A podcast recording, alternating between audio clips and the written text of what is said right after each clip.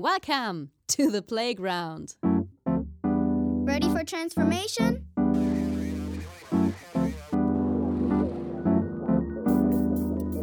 Modcast, the Masters of Transformation podcast. Who says that doesn't work? And here is your host, Ingo Stoll. Hallo und herzlich willkommen zu einer neuen Ausgabe des Modcast, des Audiomagazins für Transformation in Gesellschaft, Organisationen und Arbeit. Ich bin Ingo Stoll und heute geht es um letztgenanntes, nämlich schwerpunktmäßig um die Transformation von Arbeit. New Work und dann Kulturentwicklung bei Axel Springer. Das ist unser Thema und Florian Klages und Johannes Buhr sind zwei ganz großartige Gäste und Experten dazu. Und deswegen kann ich aus voller Überzeugung sagen, ich wünsche euch bei der kommenden Folge viel Spaß. Hey, bevor es losgeht, ein kurzer Dank an unseren Partner Haufe. Haufe hat über 80 Jahre Erfahrung mit Transformation und unterstützt Menschen wirksam dabei, Veränderungen in Organisationen zu meistern. Mit ihrer Geschichte und ihren integrierten Lösungen aus Software, Content, Training, Coaching, Consulting und Services sind sie echte Masters of Transformation. Wenn du dich für Veränderungen in Organisationen interessierst, dann melde dich jetzt kostenlos im neuen New Management Portal von Haufe an. Unter newmanagement.haufe.de findest du wertvolle Impulse rund um New Work und inspirierende Geschichten über Veränderung und das Management der Zukunft. newmanagement.haufe.de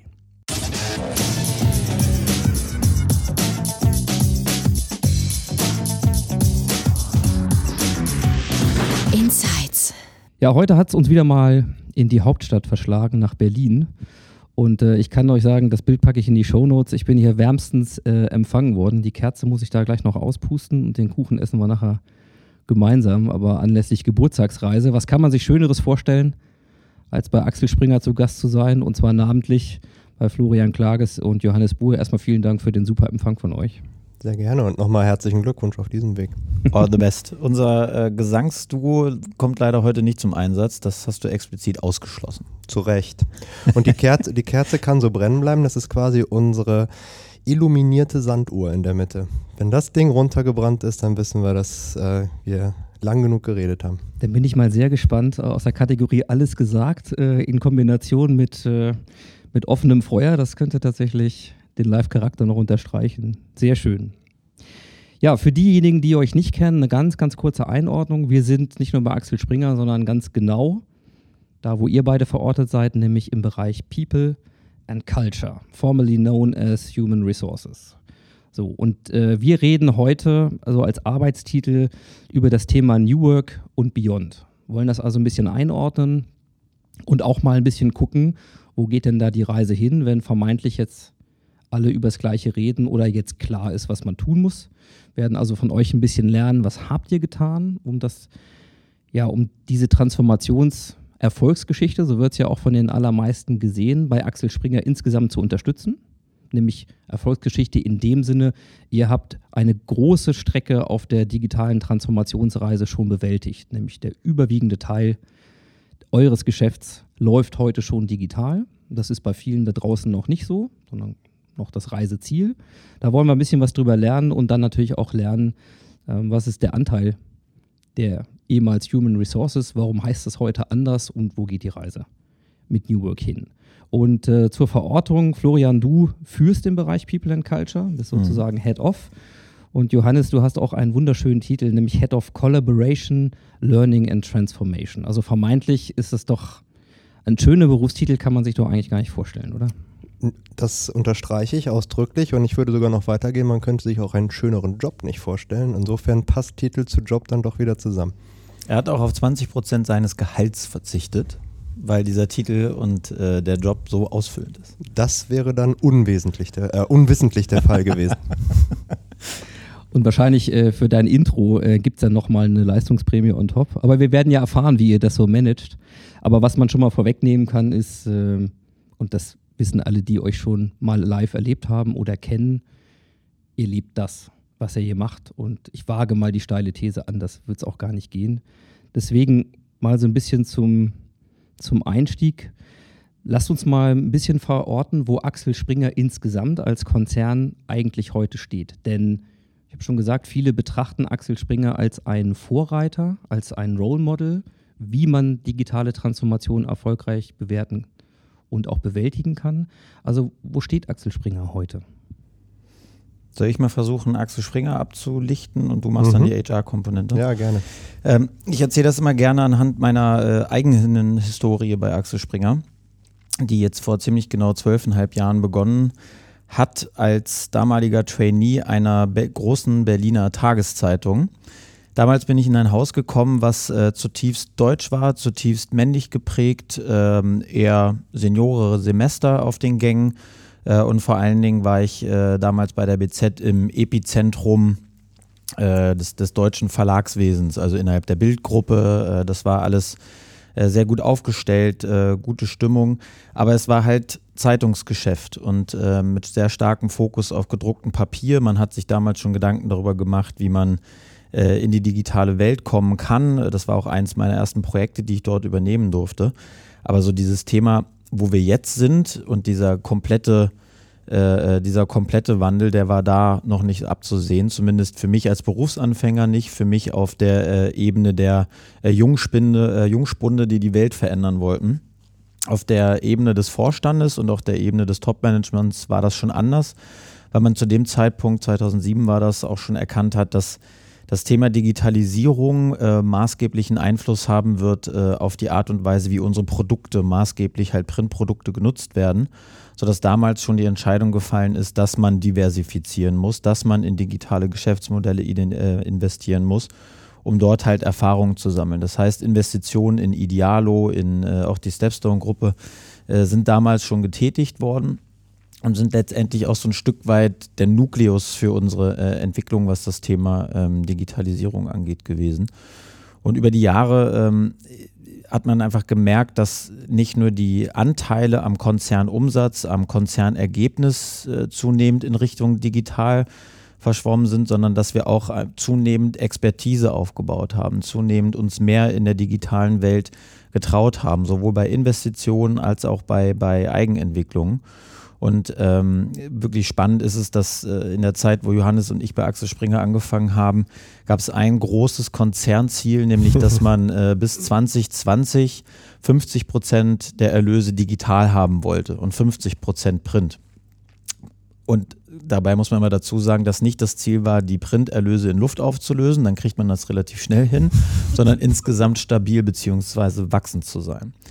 Und aus unserer Erfahrung von damals war das so, boah, was ist denn da im Vorstand los? Wie soll das denn gehen? Also das ist vollkommen utopisch, vollkommen illusorisch.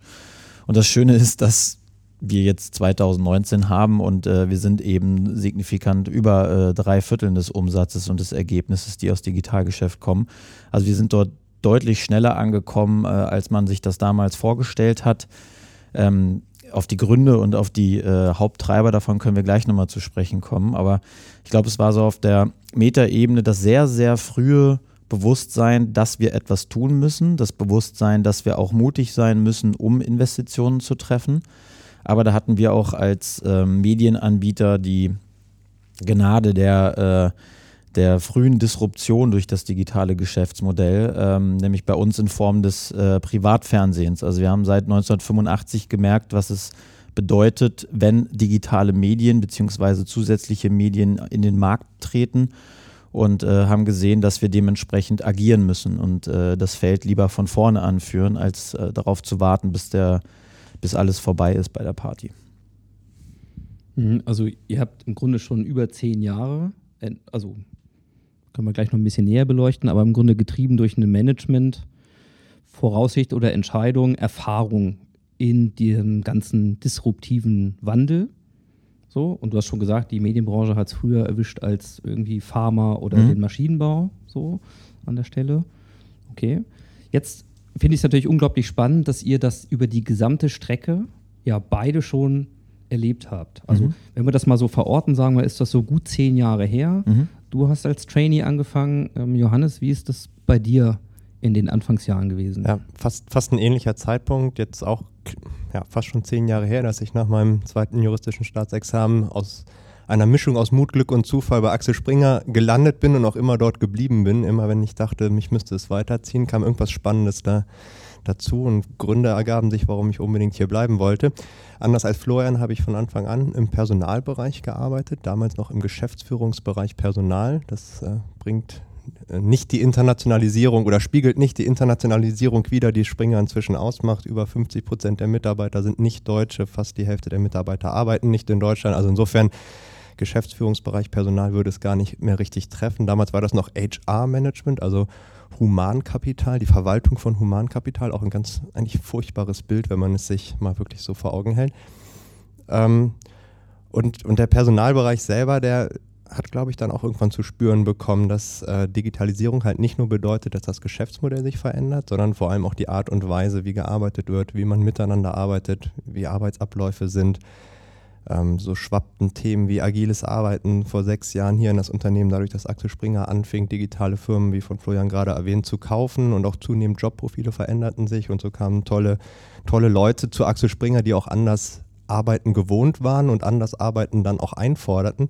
Und ich erinnere mich damals so an die Zeit, dass man im Personalbereich fast so das Gefühl hatte, ui, wenn wir das wirklich verstehen wollen, was das bedeutet, anders zu arbeiten, dann müssen wir um es begreifen zu können, um es dann auch kompetent beraten zu können, um auch authentisch zu sein bei dem eigenen Arbeiten, auch selber erstmal beginnen, anders zu arbeiten.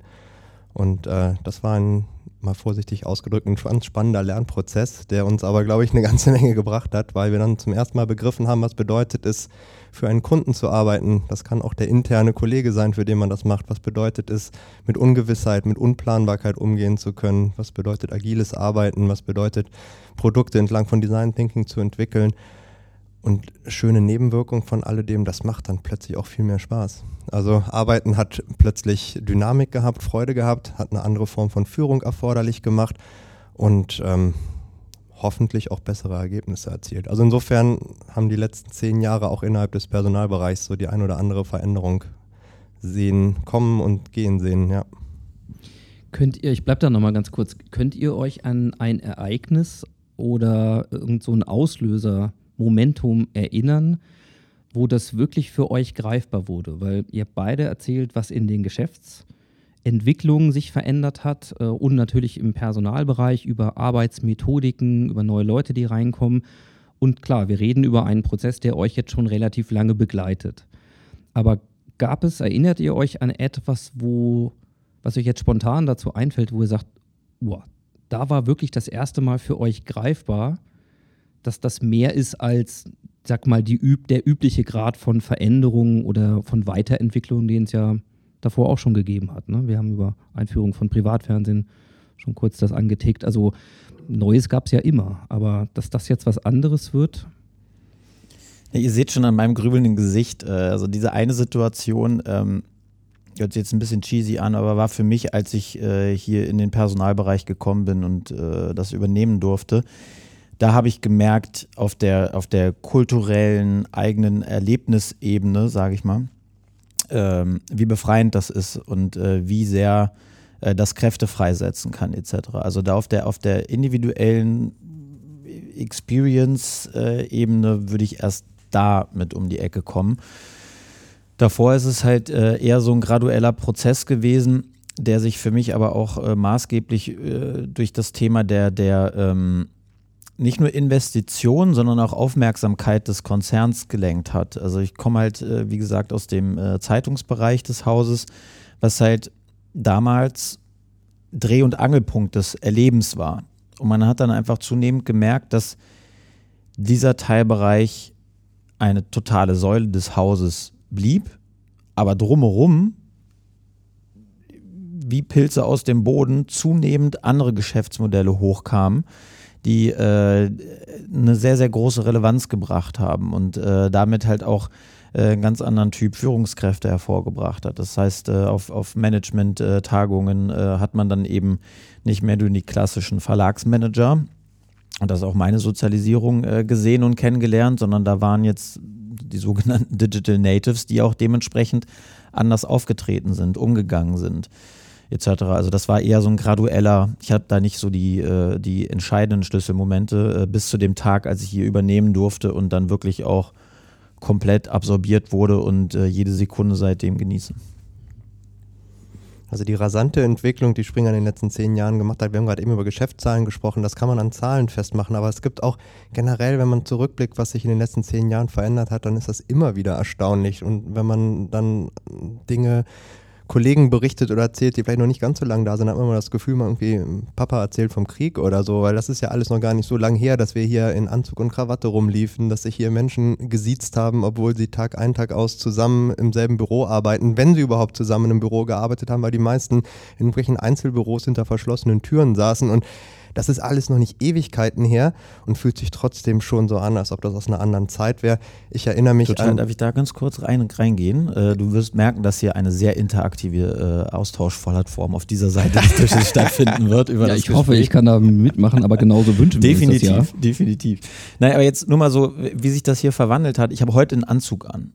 Und ich habe echt gestruggelt, ob ich heute wirklich einen Anzug anziehen muss. Und ich habe einen Anzug an, weil ich heute zur Nacht der Süddeutschen Zeitung gehe.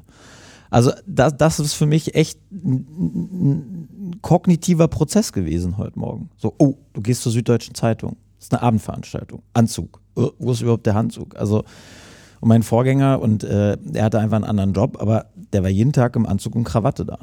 Und zwar auch, weil es quasi gefordert war. Und ähm, an solchen kleinen Sachen äh, sieht man das dann wahrscheinlich am besten. Ne? Ich erinnere mich an, ich erinnere mich an Termine, wo von Top-Management gefragt wurde, was ist dieses Agil? Paar Jahre später vielleicht die Frage, oh, was ist der Unterschied zwischen, was ist überhaupt dieses Scrum und Kanban? Wie unterscheidet sich das? Und dann erinnere ich mich an äh, Termine jetzt in jüngster Vergangenheit, wo dann plötzlich das ganz anders klingt. Ich, ein wunderbarer Satz.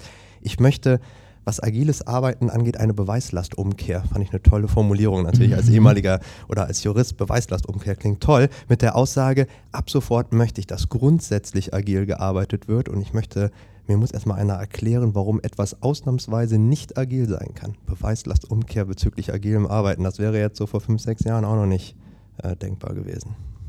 Ja, das äh, ist auch heute bei vielen, glaube ich, noch der Fall, dass wenn man was Neues macht, erstmal argumentieren muss, warum weicht man ab vom Standard. Und bei euch ist vieles schon Standard geworden über die Zeit.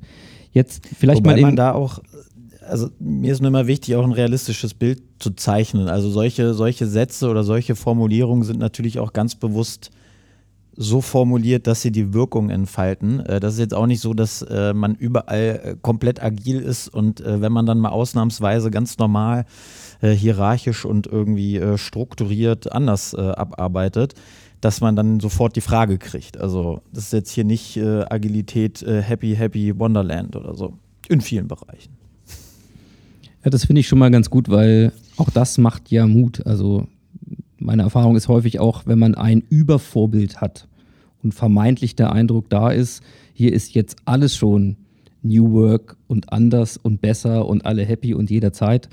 A, wahrscheinlich wenig glaubwürdig, auf der anderen Seite aber auch etwas, was schon nah an so einem Idealzustand ist, wo man dann doch sagt, naja, hm. das heißt, spannend ist heute nochmal zu gucken, woran arbeitet ihr denn aktuell noch, da kommen wir noch drauf zu sprechen und wo geht es eben auch noch nicht und was sind eure Ideen, um das da hinzubringen. Also so viel Realismus und äh, auch Ermutigung nach draußen können wir schon mal versprühen. Vielen Dank. Definitiv. Ähm, ich würde mal in ganz kurzer Form, weil das heute nicht so sehr unser Schwerpunkt ist, aber dennoch versuchen, ähm, euch nochmal den Ball zuzuspielen und zu sagen, Axel Springer hat also über diese letzten zehn Jahre ähm, relativ konsequent diesen Weg entwickelt. Wir sehen das auf der Metaebene beim Konzern, in den Geschäften, in den Zukäufen und natürlich hat das Auswirkungen gehabt nach innen, auf die Kultur, auf die Leute, die da sind, ähm, auf die Arbeit im Personalbereich.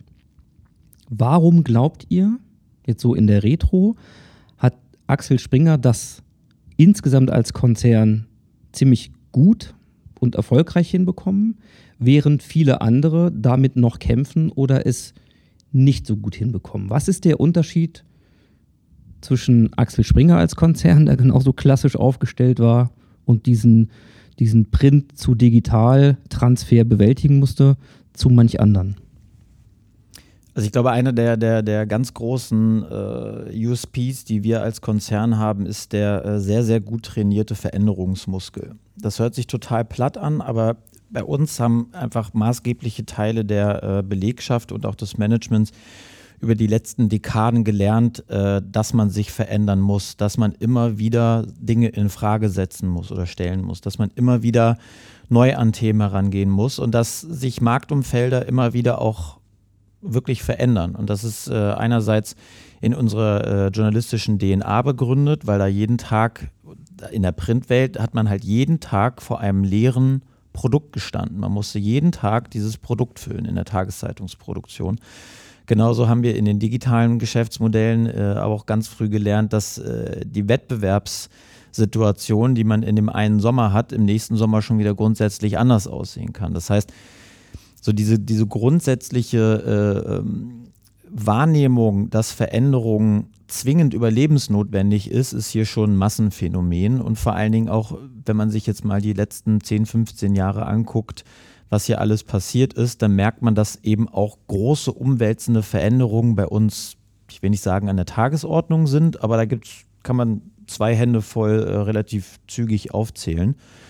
Sodass da einfach so dieser, dieser Muskel, diese Veränderung einfach erstmal da ist, gut ausgeprägt ist, gut definiert ist und dementsprechend dann natürlich, wenn dann wieder mal was ansteht oder man sich auf eine neue Reise begeben will, man auf Erfahrungswerten auch aufbauen kann. Vielleicht auch eine gewisse Glaubwürdigkeit in Bezug auf manche Sachen, dass man nicht mehr so sehr sagen muss, Mensch, auf der anderen Seite ist es aber viel grüner das Gras, sondern wir wissen, dass da hinten was sein kann.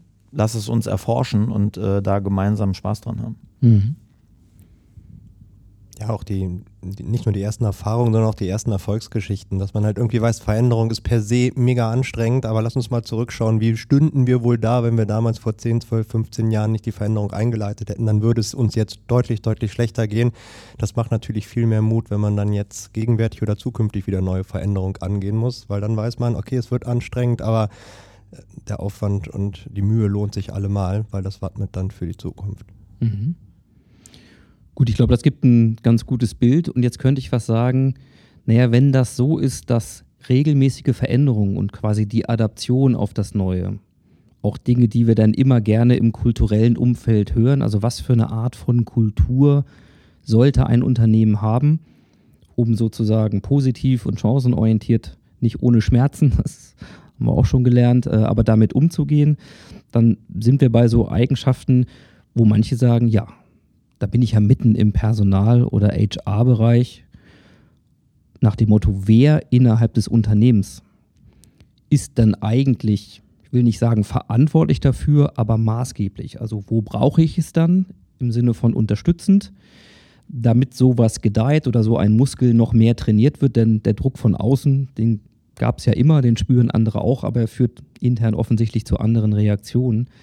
Jetzt finde ich ganz spannend, wenn wir mal reinschauen, dann ist es ja noch gar nicht so lange her, dass dieser alte Begriff von HR, du hast gesagt, eigentlich aus der heutigen Sicht für dich schon ein Unbegriff möglicherweise, also mit dem heutigen, deinem heutigen Verständnis, Johannes, gar nicht mehr äh, kompatibel. Ihr habt den umbenannt und zwar in People and Culture.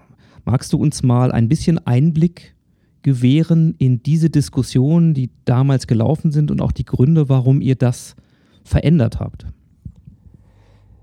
Das, das Witzige war, das begann, als, als Florian vor anderthalb Jahren dann den ganzen Bereich hier als, als Leiter übernommen hat. Der Name stand am Ende eines langen Prozesses und das finde ich halt auch total wichtig, weil das, ähm, das Umbenennen einer Abteilung wäre super einfach und das wäre dann sehr schnell irgendwie alter Wein in neuen Schläuchen oder eine gute Marketinggeschichte, aber halt auch nicht mehr. Wenn nicht auch wirklich ein anderes Selbstverständnis und eine andere Herangehensweise und dann auch eine andere Verantwortung damit einhergehen würde. Insofern ist es wirklich wichtig zu sagen, der Name stand am Ende eines langen Prozesses. und Haltung. Und Haltung. Und wo wir uns auch wirklich für Zeit genommen haben und überlegt haben, für was wollen wir stehen.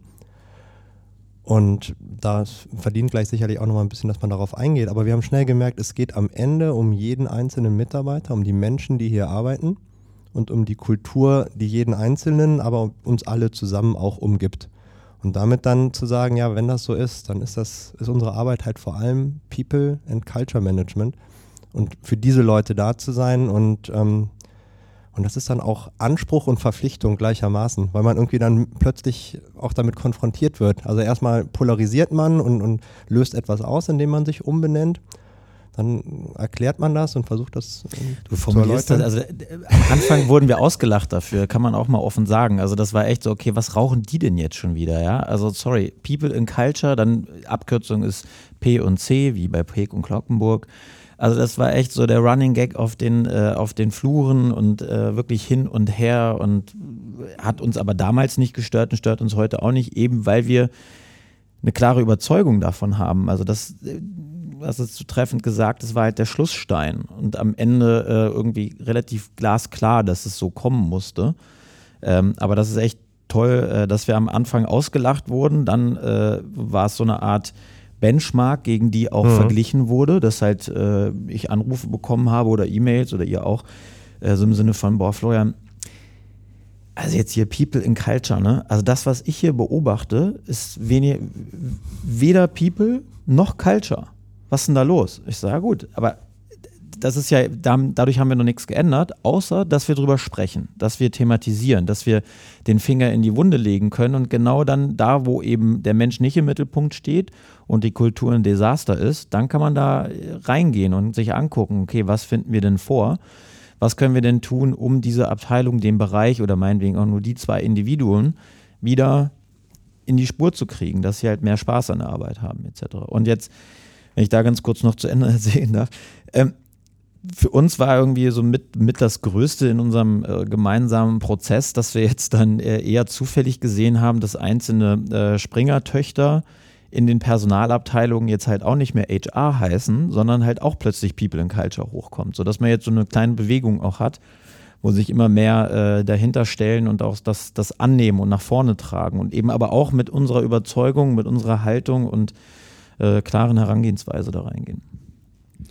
Wenn ihr mal so drei ganz signifikante Dinge benennen müsstet, die eine HR-Abteilung, so wie sie davor bestand, und eine People and Culture Einheit, so wie ihr sie jetzt habt, voneinander unterscheidet.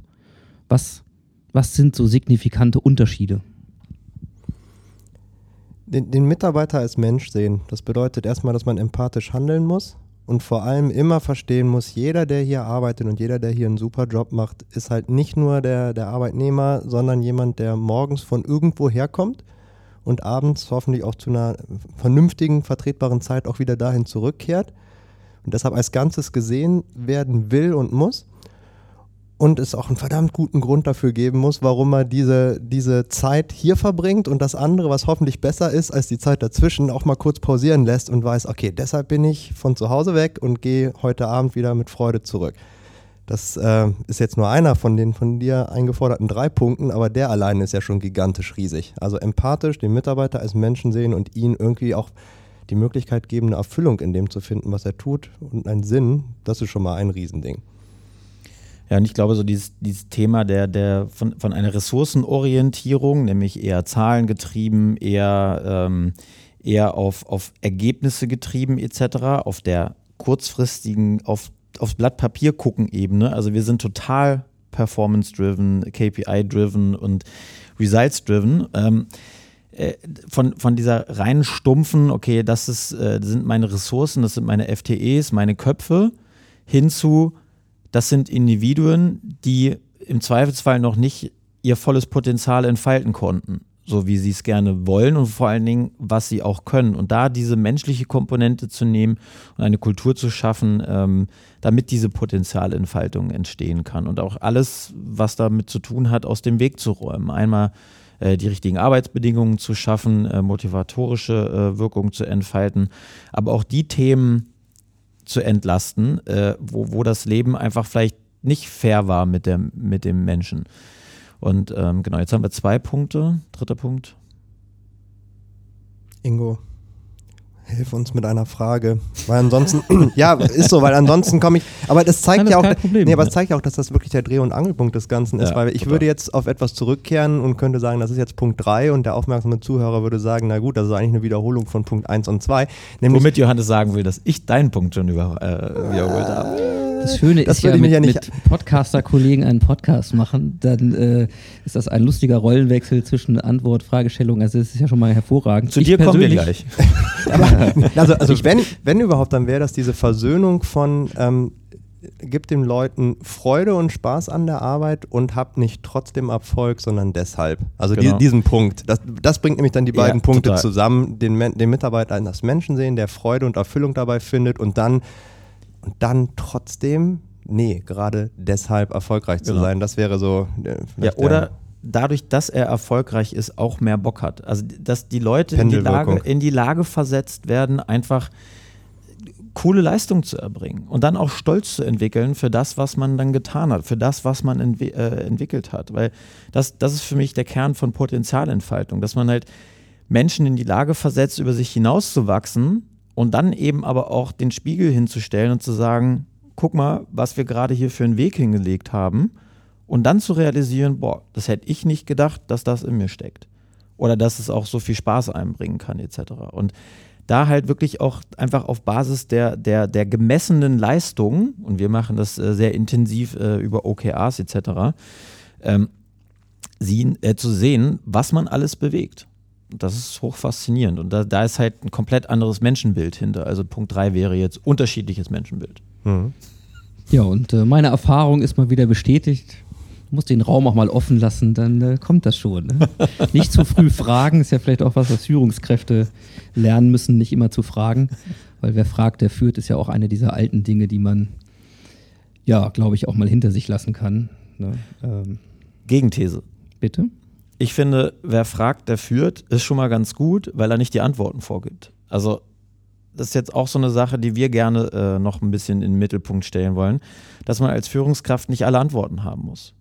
Man muss die Fähigkeit haben, äh, äh, im Zweifelsfall die richtigen Fragen zu stellen oder aber auch die Fragen so offen zu stellen, damit sich alle einbringen können. Also insofern finde ich die, die Fähigkeit, Fragen zu stellen und das eben auch auszuhalten und offen zu lassen, finde ich eine, eine, eine wirklich Kernkompetenz, ähm, die wir hier bei uns gerade auch versuchen, so ein bisschen mehr herauszukitzeln. Mhm.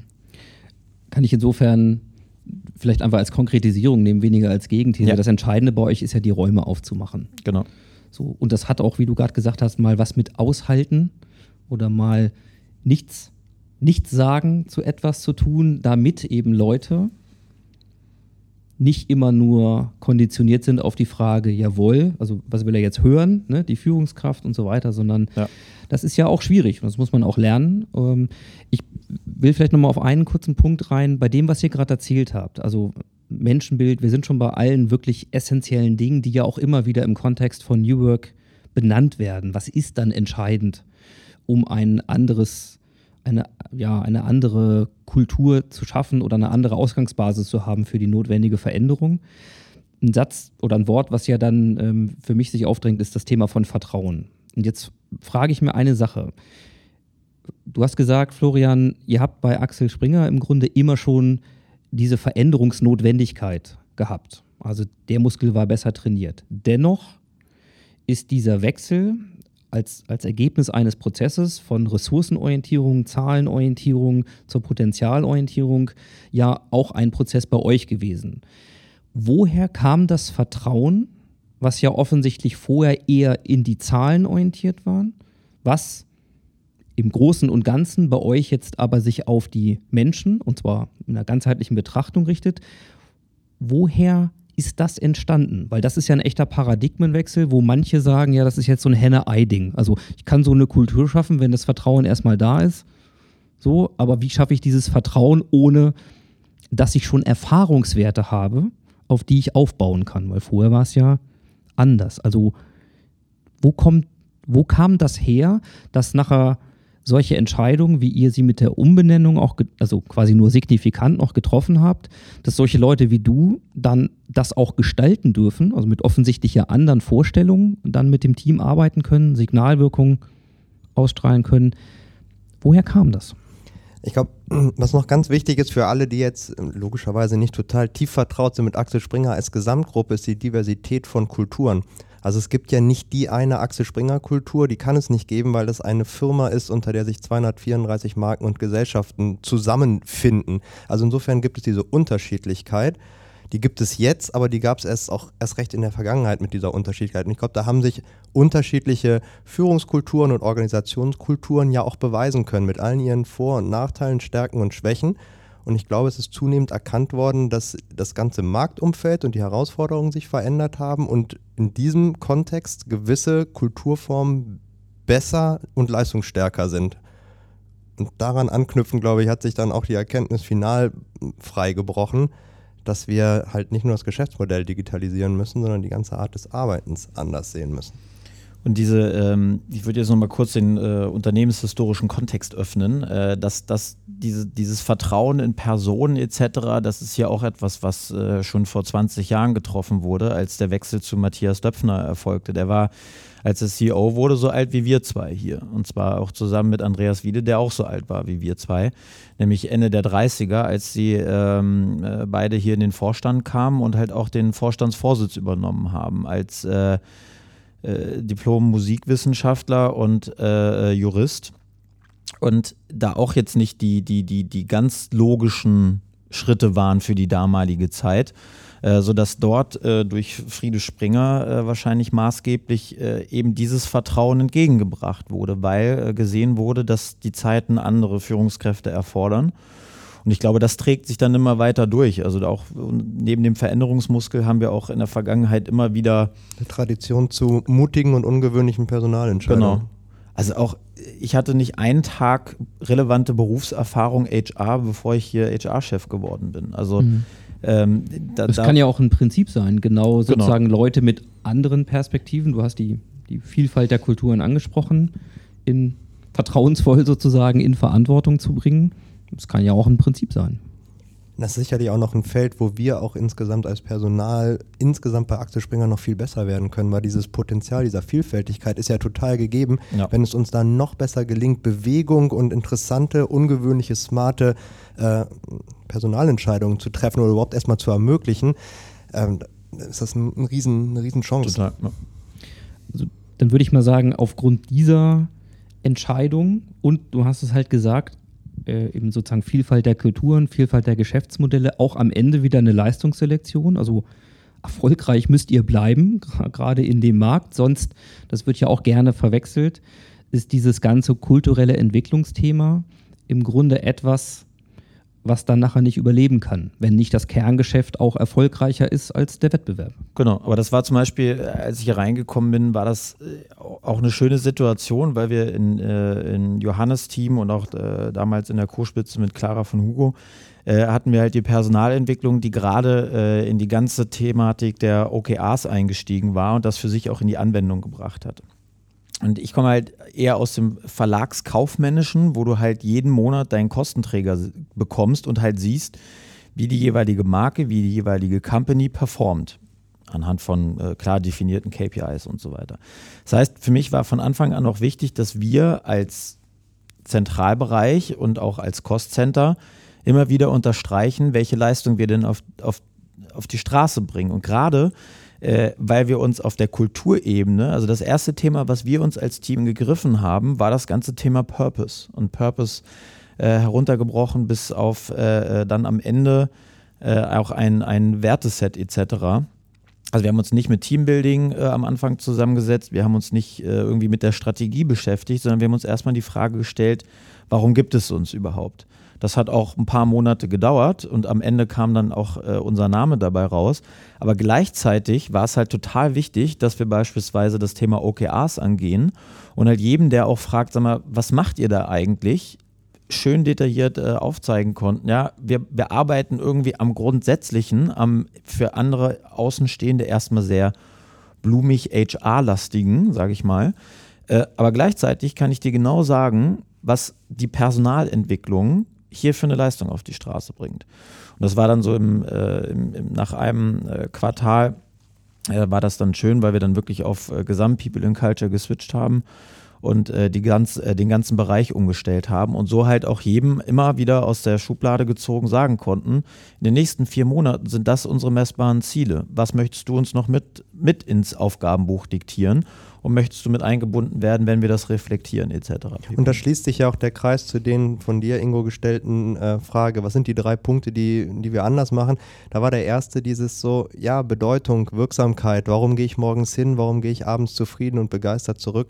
Da ist ja auch OKR einfach eine großartige Methode, um jedem auch aufzeigen zu können, das, was du tust, ist ein immens wichtiger Beitrag zum Gesamtgelingen, zu einem Ziel, was erstmal riesig und groß klingt und so ein Ziel wie, wir bringen People and Culture für eine Company mit 16.000, das ist ja gigantisch groß und trotzdem kann jeder einzeln für sich sehen, klasse, das ist ein wichtiger Beitrag und ich habe etwas verändert. Äh, da kommt unglaubliche äh, Befriedigung drin. Jetzt ist ein Stichwort schon ein paar Mal gefallen, OKRs, also Objectives Key Results, das, sag mal, Zielsystem, Zielvereinbarungssystem, was Google mal entwickelt, dann Open Source mäßig Kommt auch für alle von IBM, hat. wenn ich nicht falsch informiert bin. Ja, die Vorläufer zumindest. Aber da streiten sich ein bisschen die Geister. Ähm, wollen wir jetzt nicht zu tief rein. Es gibt eine, einen Modcast Schöne mit dem. Mit dem ähm, Johannes Müller, äh, der das Thema OKR nochmal ähm, intensiv behandelt äh, von WorkPath. Was entscheidend ist, ist schon mal, glaube ich, folgendes. Ihr habt eben nicht nur auf der Sinnebene gearbeitet, sondern im Grunde auch systemisch. Ja, weil ein plötzlich ein, ein anderes System dann einzuführen, nachdem entschieden wird, was sind überhaupt die relevanten Ziele, wann betrachten wir ein Ziel als erfüllt und das ja auf den Bereich und nachher auch auf den einzelnen Mitarbeiter, Mitarbeiterinnen runterzubrechen, das sind ja systemverändernde Komponenten. So und ähm, ist es so, dass zum Beispiel OKR, also manche bezeichnen das ja fast wie so ein agiles Betriebssystem für eine Organisation, dass das sich auch fortgepflanzt hat ähm, im Springer-Konzern in andere Bereiche.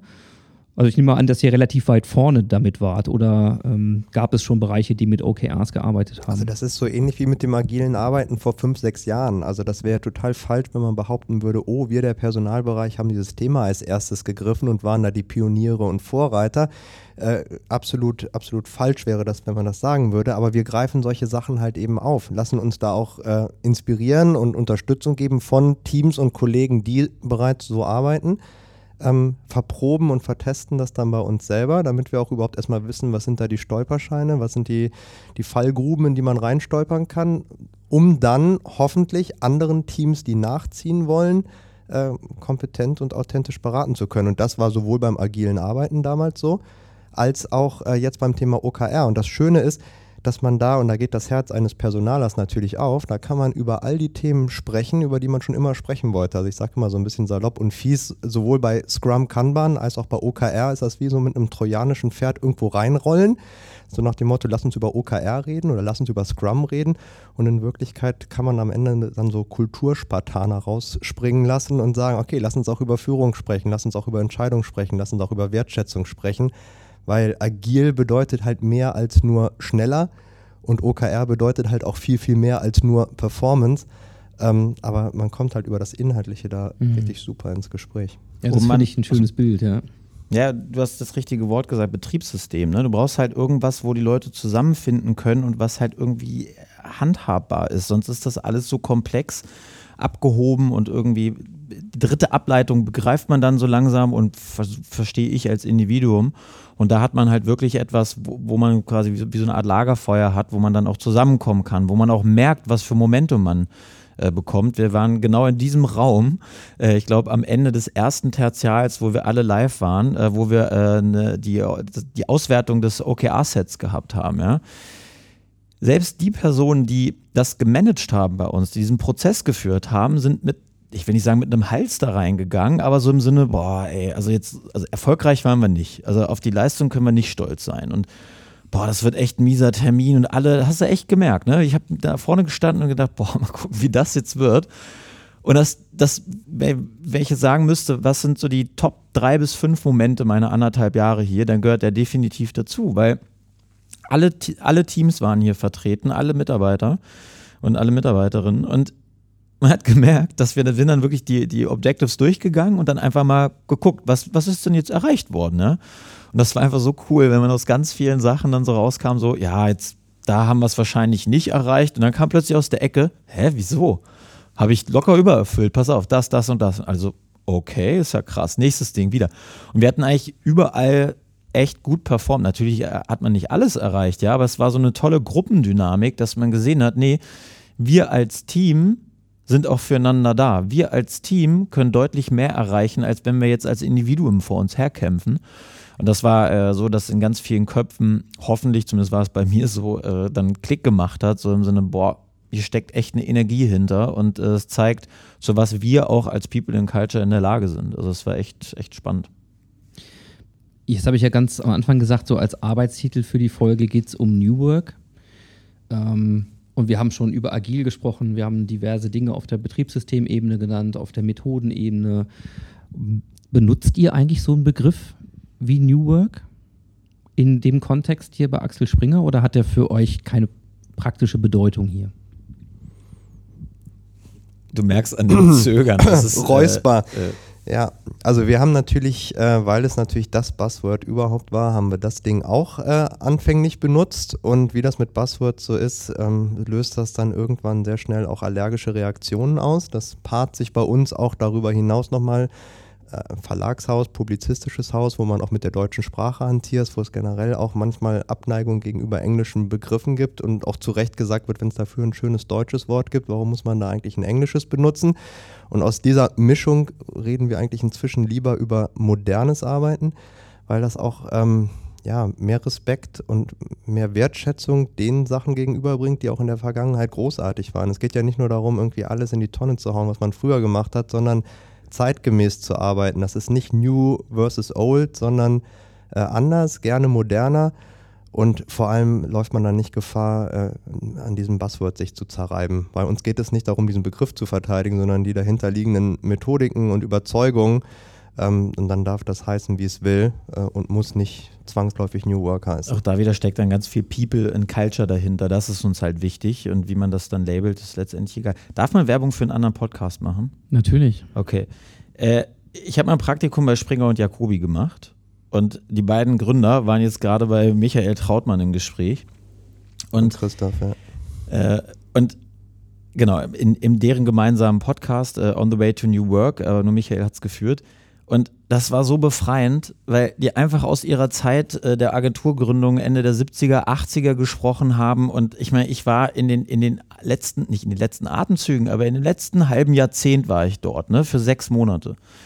Und ich, ich habe schon hier in meinen anderthalb Jahren bestimmt drei oder viermal aus dieser Zeit berichtet, wenn es um Kommunikation geht, wenn es um auch alles, was ich an, an kultureller Prägung auch habe oftmals, ist halt auch aus diesen sechs Monaten passiert. Und wenn man sich das anhört, dann kann man halt manchmal nur über den Begriff oder über so manche Sachen äh, lachen, weil die halt auch ganz trocken sagen, so, pff, wir wollten halt Spaß haben, wir wollten Erfolg haben und wir wollten, dass die Menschen Menschen sind. So, fertig. Ende. Also sensationelle äh, Folge und hat mir wieder gezeigt, dass manche Sachen wirklich sich wiederholen und am Ende im Kern vielleicht auch immer gleich sind, gleich geblieben sind. Und äh, ja, Mehr Evergreen Work als New Work. genau.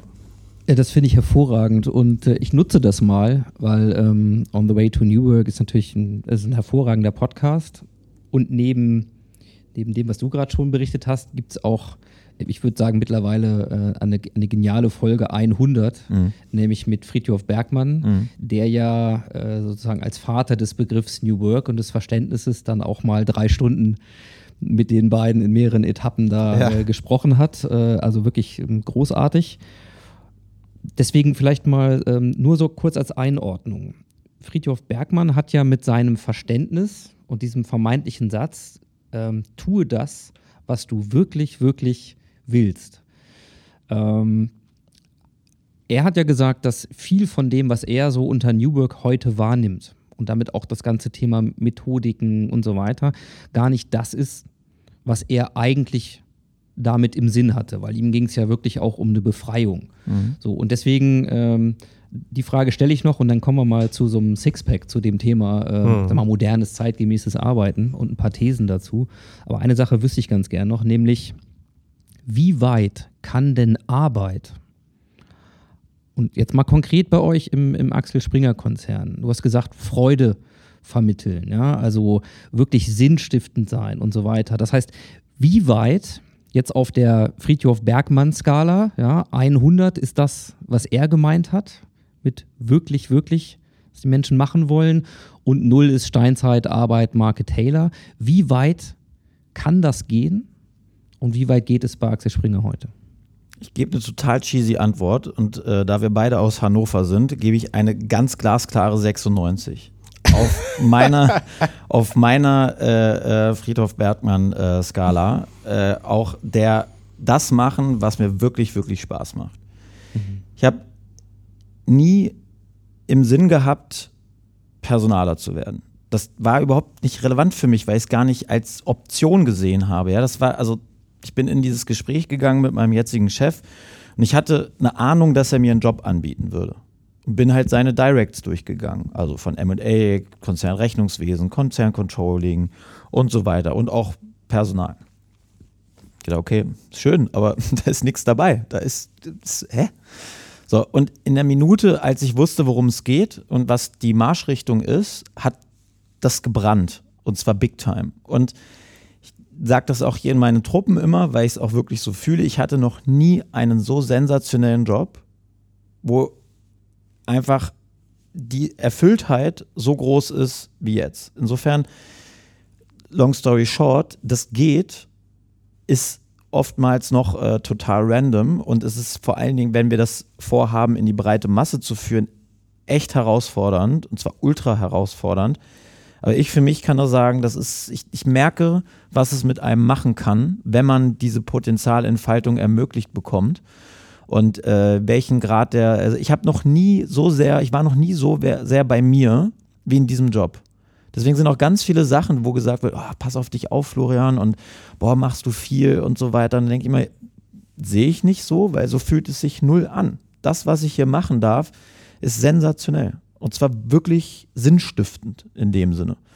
Insofern, Riesenherausforderung, also bin ich total dabei. Das ist echt, echt ein Brett, aber es geht und es fühlt sich wirklich krass an.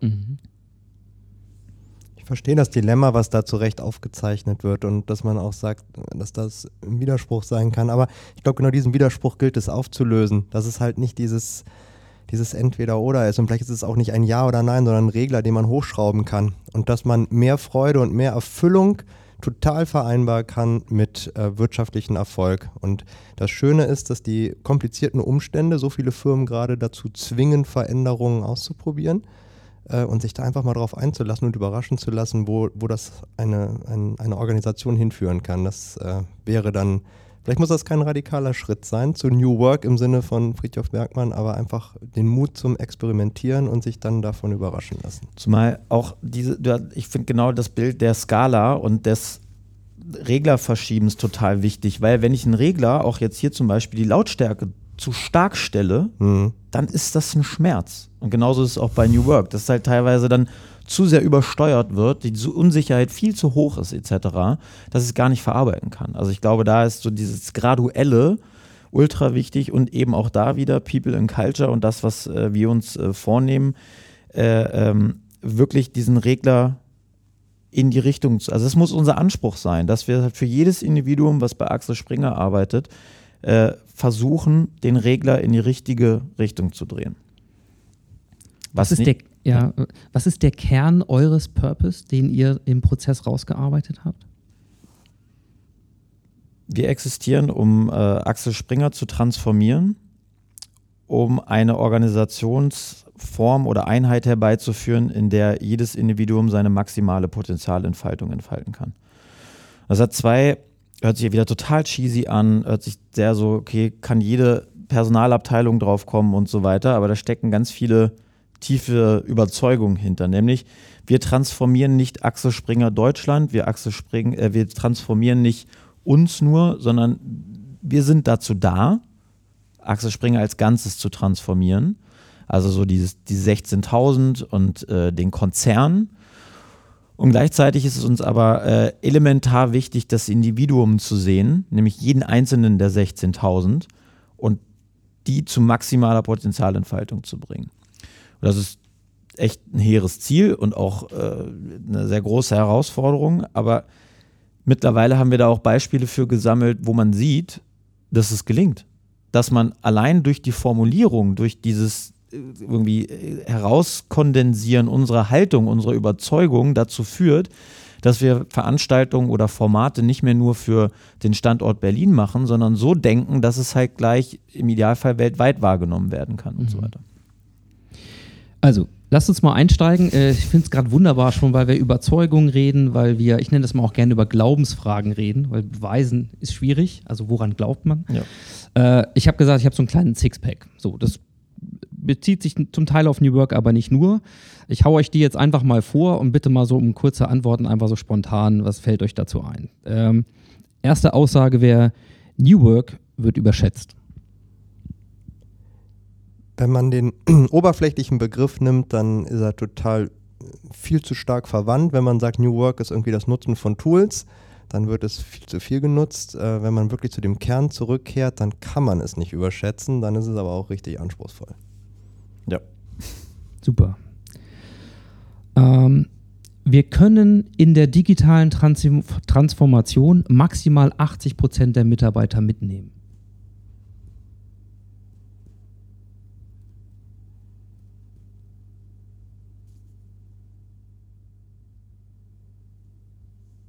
Tja, 80 Prozent von was? Also ich, ich tue mich schwer da mit einer pauschalen Antwort. Ich tue mich auch generell schwer mit diesem Begriff mitnehmen. Da hatten wir uns schon äh, jüngst einmal dran gerieben. Mitnehmen ist so, ist so personaler Deutsch. Das, das ist auch wieder kein modernes Menschenbild. Das wäre so, wie wenn alle Mitarbeiter wären Lemminge und die werden mitgenommen und die folgen dann so hinterher. Man muss sie an die Hand nehmen und so. Also insofern störe ich mich sowohl an der 80, äh, weil das ist natürlich super eine Frage von der Ausgangslage und das Mitnehmen. Man muss, man muss ihnen die Möglichkeit geben, selber zu gestalten. Und dann schauen wir mal und wird davon überrascht sein, wie viele dieses Angebot annehmen. Ich finde das immer so schizophren, dass man vergisst, dass die Menschen, die Mitarbeiter in einem Unternehmen sind, das sind gleichzeitig Menschen, die in ihrem Privatleben äh, Fernreisen machen, Weltreisen machen, Immobilien kaufen oder mieten, äh, die Entscheidung zu einer Ehe treffen oder vielleicht dazu, diese wieder zu beenden, also Riesenentscheidungen zu treffen. Ähm, dann kann man eigentlich auch davon ausgehen, dass die auch bei der Gestaltung eines Unternehmens äh, in der Lage sind, eine ganze Menge mitzutragen und mitzugehen. Äh, und die braucht man nicht an die Hand nehmen und mitnehmen. Wobei ich schon sagen würde, dass es eine gewisse Größe gibt, die eben, ob die 20 Prozent ist oder wie auch immer, einfach auch aufgrund der eigenen Sozialisierung oder bisherigen Erfahrung einfach nicht mehr bereit ist, äh, gewisse Veränderungen mitzugehen oder mitzutragen oder sich, ähm, wir haben eben über Vertrauen gesprochen, die dann eben kein Vertrauen mehr da, rein, äh, da drin haben, dass es dann eben besser wird oder anders wird. Nächste, äh, Nummer drei. Ein agiles Mindset gibt es nicht. Es gibt nur agile Prinzipien. Könnte man ganz viel über Growth Mindset etc. Äh, sprechen und äh, philosophieren. Ich glaube, dass das Thema oder ist das das gleiche? Okay, also ich glaube, dass es schon extrem wichtig ist, dieses Growth Mindset anzupeilen und eben immer wieder Fragen zu stellen und offen zu sein für Neues, für Erfahrungen und so weiter. Und äh, da kann es gar nicht unterschätzt werden. Hier wird genickt. Vierte These. Die klassische Hierarchie wird aussterben.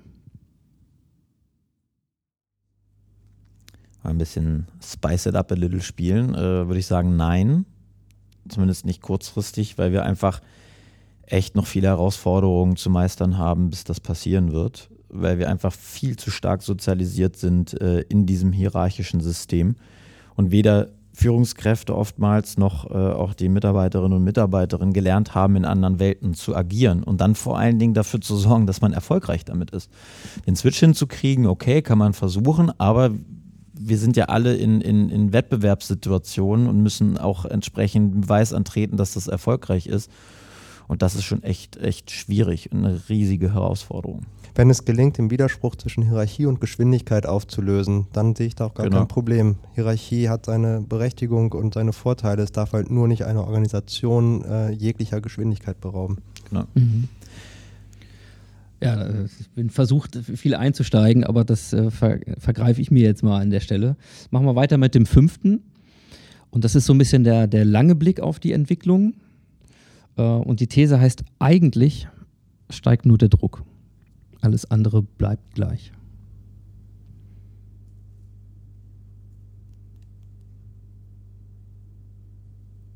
Eigentlich steigt mir der Druck. Das, Ma- ja, das klingt aber irgendwie, das, das klingt für mich finster und negativ. So, so, so, so ticke ich nicht. Also es, es, steigen, es steigt die Komplexität, die Herausforderung, allerdings auch die, die Dynamik des Spiels und, und die Möglichkeiten. Und ähm, ja, das kann man als Druck empfinden. Das kann man auch direkt als äh, ein großes Gestaltungsfenster wahrnehmen. Würde ich auch eher als Gestaltungsfenster wahrnehmen. Sehr gut. So, letzter Part. Der heißt, wir brauchen keine neue Arbeit, wir brauchen ein neues System. Da können wir zwei sehr viel mit anfangen, weil wir äh, sehr, äh, also auch in Gesprächen, die wir zwei führen, immer wieder äh, zu der Überzeugung kommen, äh, dass ein äh, neues Betriebssystem dafür notwendig ist, dass wir halt zusammenarbeiten, dass es halt alles in Einklang ist und so weiter. Wir sind eher zufällig dazu gekommen, dass wir von Purpose bis OKRs alles ein Stück weit im Alignment haben, also in einem schönen Einklang, was aufeinander einzahlt und immer wieder sich äh, bestätigt, aber wir gehen da schon auch kritisch dran. Also wenn Sachen da äh, verändert werden müssen, dann verändern wir sie auch. Aber dass Sachen sich halt verstärken und dadurch wirksamer machen. Und ähm, ich glaube, dass diese Arbeit an unserem Purpose-Manifest etc. uns wirklich auch dazu in die Lage versetzt hat, jetzt die Wirkung zu entfalten. Insofern ähm, ist das so eine Art Betriebssystem für uns. Also doch, definitiv. Das finde ich nochmal einen wichtigen Punkt, weil jetzt haben wir in den, in den, vorherigen Minuten so viel über die, über die Selbstwirksamkeit, über die Potenzialentfaltung jedes Einzelnen hier äh, gesprochen. Damit geht aber immer auch einher die Potenzialentfaltung von ganzen Teams und von einer Organisation, in der ja jeder Einzelne dann eingebettet ist. Also deshalb kommt der Rolle dieses Betriebssystems, ich finde den, den, Begriff einfach klasse, mhm. äh, eine, eine Riesenbedeutung zu, weil ansonsten die Potenzialentfaltung des Einzelnen noch gar nicht hebt, was tatsächlich möglich ist. Ja, und ich glaube, an dem, was ihr erzählt habt und berichtet habt, wird das auch deutlich, ne? dass ihr an beiden Ebenen letzten oder mhm. beiden Hebel oder beiden Polen dieses, mhm. dieser Entwicklung halt arbeitet. Ja, also dafür schon mal vielen Dank. Dann kommen wir mal sozusagen zum Ausblick. Also die Frage ist mal ganz offen gestellt, wenn die Organisation Axel Springer, die von vielen als ein Vorreiter betrachtet wird, aus Gründen, die wir jetzt, glaube ich, ganz gut auch nachvollziehen konnten. Und sich noch viele damit beschäftigen. Womit beschäftigt sich denn der Vorreiter aktuell? Also, was sind die Themen, an denen ihr aktuell arbeitet und die wichtigsten OKRs sozusagen, die ihr in eurem Purpose, in eurer Mission habt, ähm, an denen ihr aktuell arbeitet oder wo, wo wichtige Entscheidungen gefällt wurden? Ich glaube, da muss man auch wieder ansetzen am ganzen Thema äh, Alignment, ähm, weil wir bei Axel Springer gerade in einer Phase sind, wo es auch wichtig ist und war, nochmal zu sagen, wo die, wo die Reise jetzt wieder hingeht. Also so eine Art äh, Strategieschärfung äh, zu formulieren, um da halt auch zu sagen, was jetzt strategische Prioritäten sind und was auch nicht. Das haben wir jetzt gerade getan und äh, haben nicht nur diese Ausrichtung bekannt gegeben, sondern auch nochmal das ganze Thema äh, des, des, des Purposes von Axel Springer äh, geschärft. Mhm. Ähm, weil wir eben durch die Investition in die verschiedenen Geschäftsmodelle, in die verschiedenen Entities etc., ähm, meine Anglizismen sind übrigens richtig schlimm und unser CEO äh, kanzelt mich auch regelmäßig dafür ab. Nur da ein, ein lieber Gruß an die äh, Zuhörer. Das ist jetzt, äh, das wurde mir schon oft gespiegelt, es tut mir leid, ich versuche mich da zu bessern. Wir haben ja ähm, verstanden, dass sechs Monate Agenturprägung nicht spurlos an dir vorbei Ja, genau, sind. genau. Obwohl da Anglizismen auch nicht gern gesehen waren bei S&J.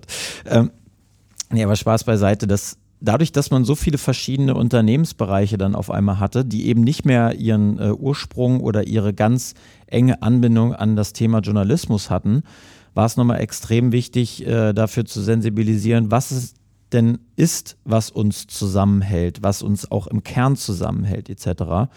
Ähm, und das ist äh, in einem Begriff äh, herunterzubrechen, nämlich den Begriff der Freiheit.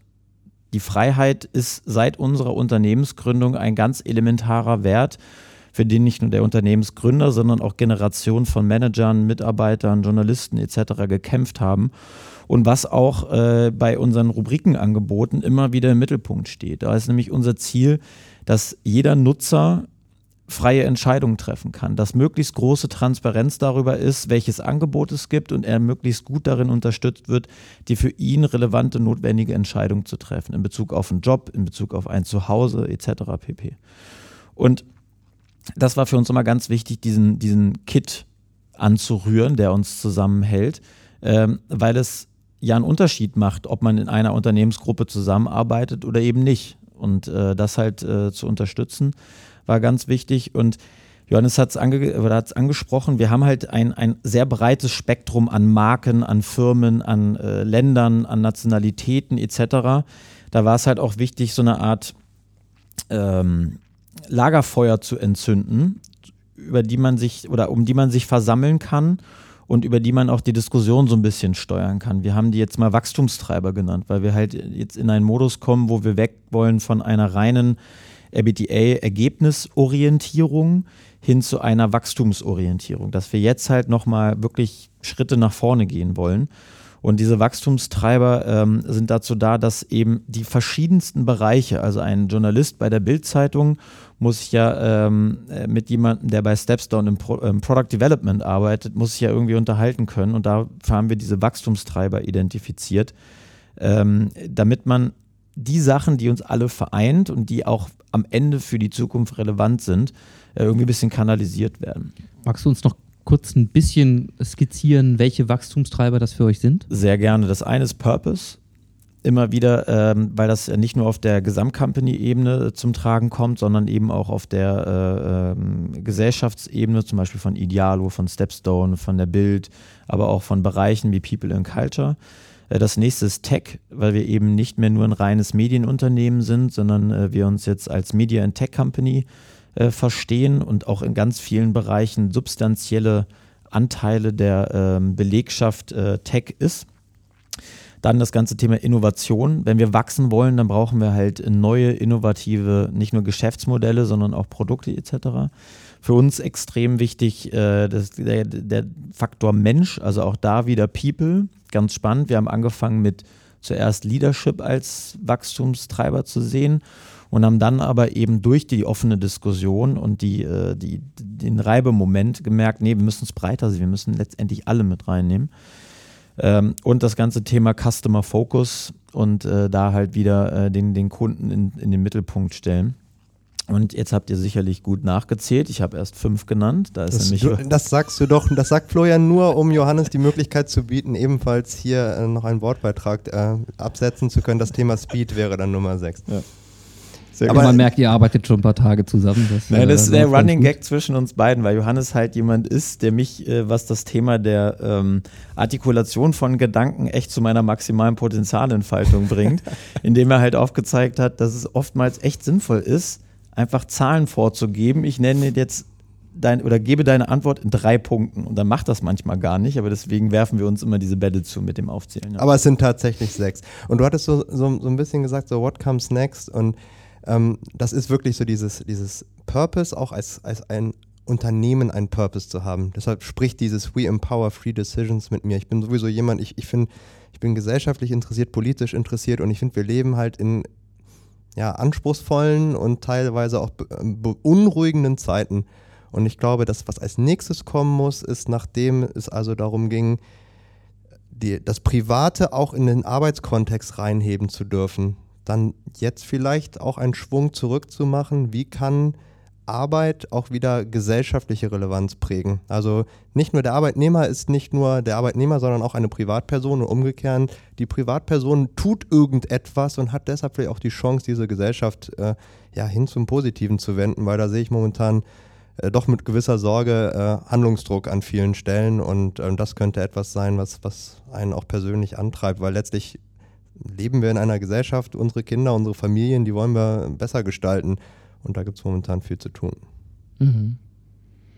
Ähm, also erinnert mich so ein bisschen an das, was ein, ein Andreas Zeug zum Beispiel hier auch im Modcast mal gesagt hat, dass für ihn Unternehmen ein Stück weit auch Labore sind, in denen wir Partizipationserfahrung, also ich kann wirklich was verändern, ja. auch der Einzelne kann was machen mit den Teams, so ein bisschen euer OKR-Erlebnis oh ja, doch, ne, es funktioniert, natürlich auch wieder sozusagen gesellschaftlich abstrahlen kann, vielleicht sogar sehr viel mehr muss, als früher, weil die Mhm. Frage ist ja, was oder wo müssen wir Energie, mal ganz platt gesagt, investieren, um am Ende in unserem System der freiheitlich-sozialen Grundordnung dann auch wirklich zu bleiben. Denn Herausforderungen, du hast es gesagt, gibt es genug. Ja.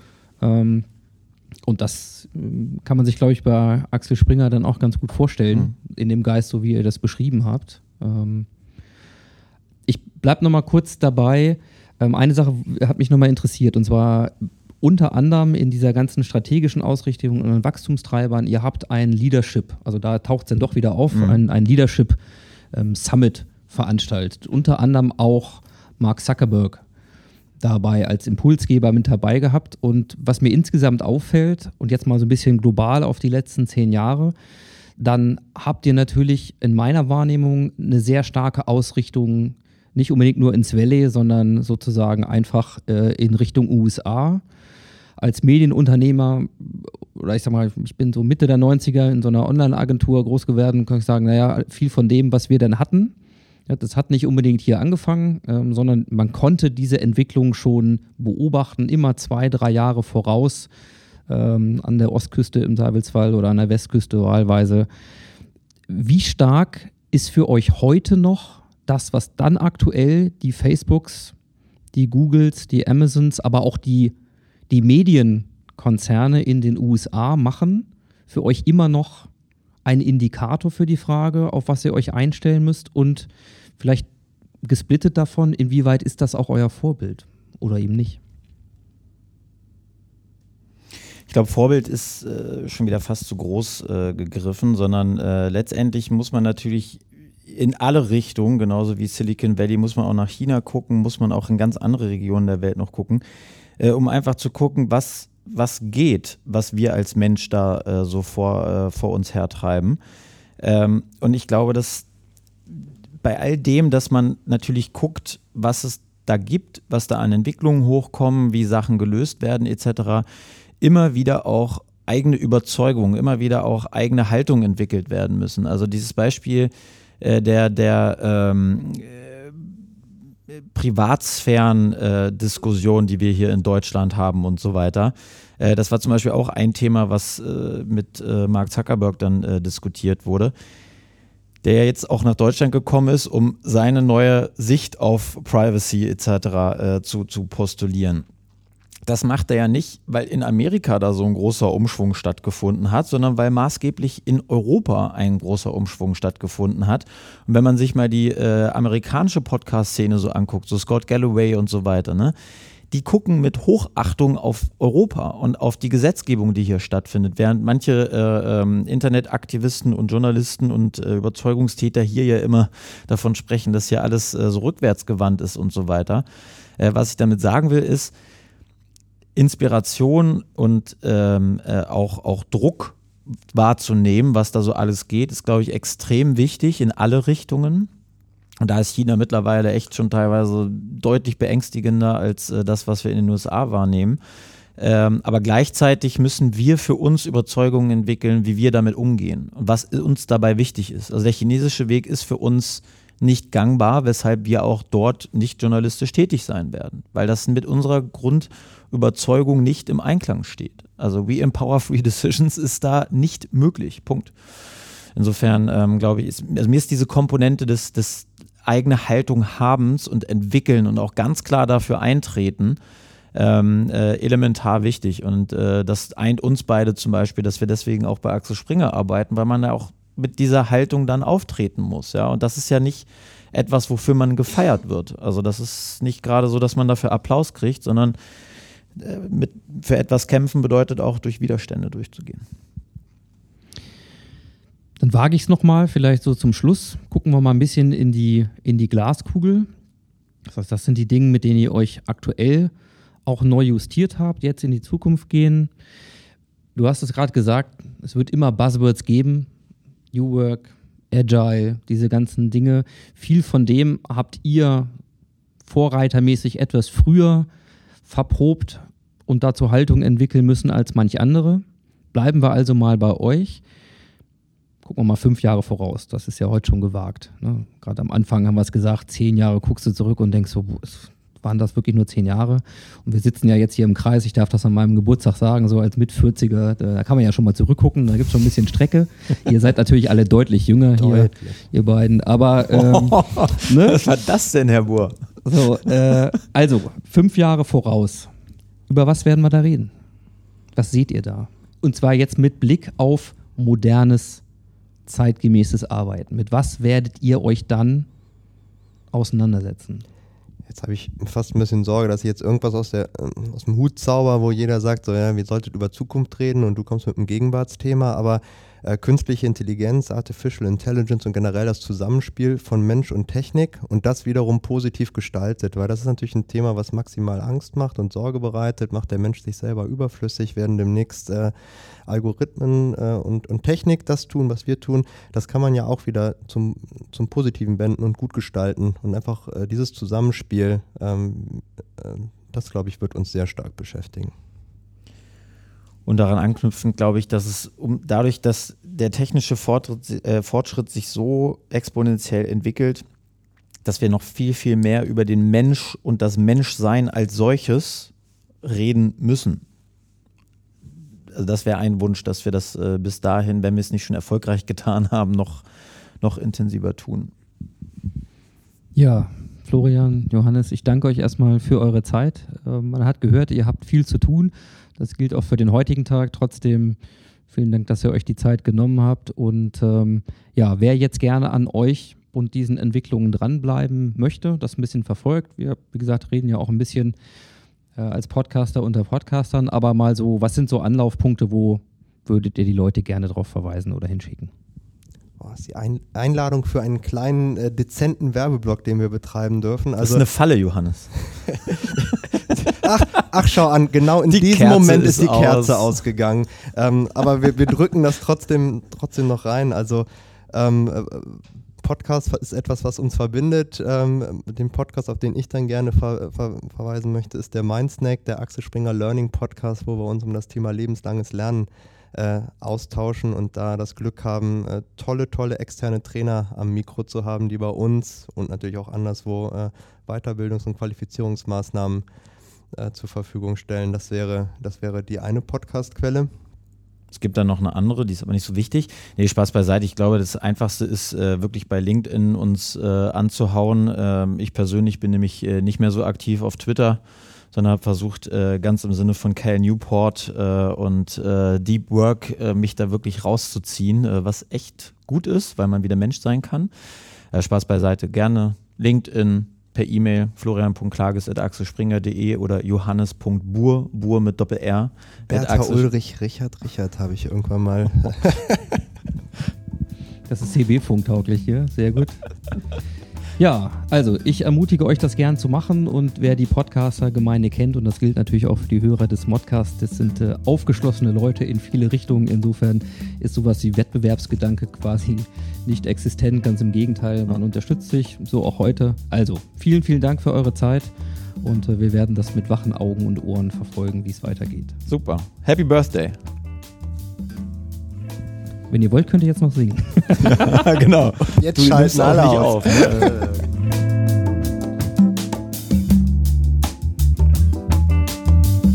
Ja, das war sie, die Episode 84 des Modcast. Ich sage vielen Dank fürs Zuhören und für eure Zeit. Ihr habt gemerkt, wir hatten richtig Spaß und äh, der Geburtstags-Schokomuffin äh, war dann auch noch extrem lecker. Ja, nutzt also gerne vor allen Dingen auch die Chance auf einen Nachschlag mit den beiden auf dem New Management Portal von Haufe, newmanagement.haufe.de findet ihr noch drei weitere Bonusantworten und das lohnt sich, das habt ihr eindrücklich über die letzten gut 80 Minuten hier hören können. Ja, bleibt mir nur noch der Hinweis auf die Episode 85. Da wartet ein absolutes Highlight mit dem Künstlerkollektiv Leaving Home Funktion, die, und jetzt haltet euch fest, mit uralten Sowjet-Motorrädern über zweieinhalb Jahre lang auf dem Landweg nach New York gefahren sind, um den Punkt des finalen Scheiterns zu suchen. Also eine unfassbare Geschichte, das gibt's dann hier in 14 Tagen und bis dahin sage ich ciao ciao, macht's gut und happy Transformation.